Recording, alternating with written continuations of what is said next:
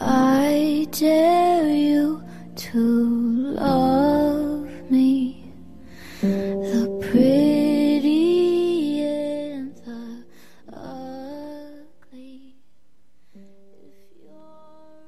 Querido X, lamento con todo mi pesar tener que confesarte esto, pero me veo en la obligación de hacerlo. Hoy, mientras colgaba la ropa y mis pies descalzos se congelaban con el rocío del pasto y mi cuerpo temblaba por el frío de la mañana y mis manos se resquebrajaban, tuve una revelación.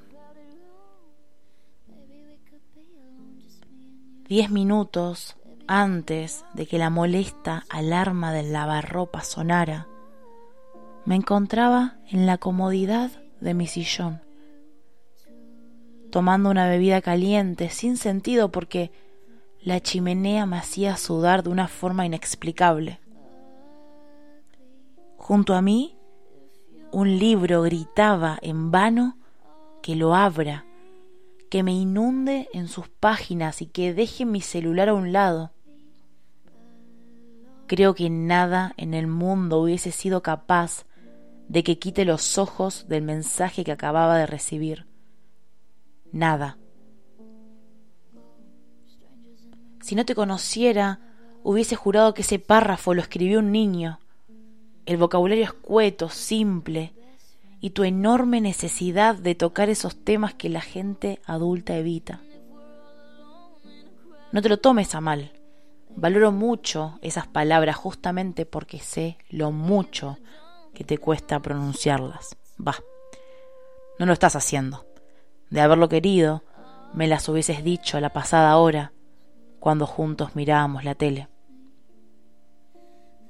En ese momento, en tu rostro vi inmensas ganas de hablar. Tus ojos desesperados buscaban los míos y mi miedo evitó el contacto. No los aparté de la pantalla a pesar de la pésima película que habías elegido. Pasa la hora. Sigo con el celular en la mano, dándole toques cada diez segundos para que la pantalla no se apague evalúo la posibilidad de ir a ajustes para extender la espera en pantalla, pero es que no quiero dejar de leer tus sentimientos ni por un segundo. Mi corazón va tan rápido que temo que se vaya a caer sobre la chimenea y mi emoción acabe por desaparecer. No puedo creer que por primera vez me encuentro de este lado, del de una persona amada el lavarropas me llama. Todavía no sé por qué lo puse a funcionar si afuera está a punto de caer la tormenta del año, no importa. Habrá sido un acto reflejo, habré tenido la necesidad de ponerme activa luego de tu ida, y no se me ocurrió otra cosa más que lavar las dos remeras que tenía el canasto, la tuya y la mía. Dejo el celular encima del libro, mi calzado desapareció y no me molesta. No me frustro. Sé que a muchos perder cosas los angustia. Yo ya acepté que es parte de la vida, o por lo menos de la mía, que pierdo muy seguido. Tanto que no me quedó otra opción más que acostumbrarme a ello. Me dirijo al sonido con pasos cortos. Mi propio andar me comienza a provocar frío, pero no voy a cambiarme. ¿Por qué lo haría? Si ese es mi pijama favorito de verano. ¿Qué culpa tengo yo de que el universo nos haya impuesto un día helado en pleno diciembre?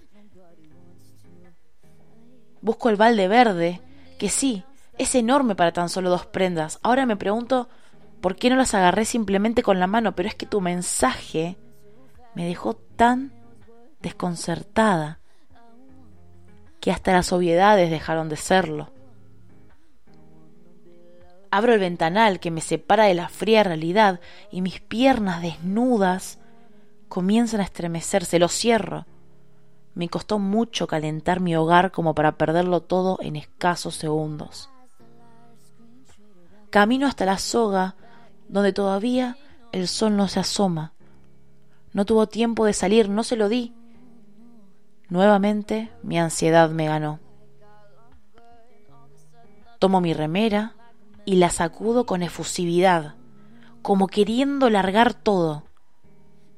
No tengo broches, así que procedo simplemente a apoyar ambas prendas sobre el viejo cordón, las cuales inevitablemente se volarán y vaya uno a saber en dónde terminarán. Me aparto de la soga, solo unos centímetros, como admirándola, como si se tratara de una obra de arte. El amarillo de tu remera me molesta la vista y el negro de la mía me conforta. Gracias por tus palabras. Ahora sé lo que recibieron de mí aquellos que estuvieron a mi lado e infiero que esto es, en definitiva, que alguien ame más. Con amor, Camila. feel loose.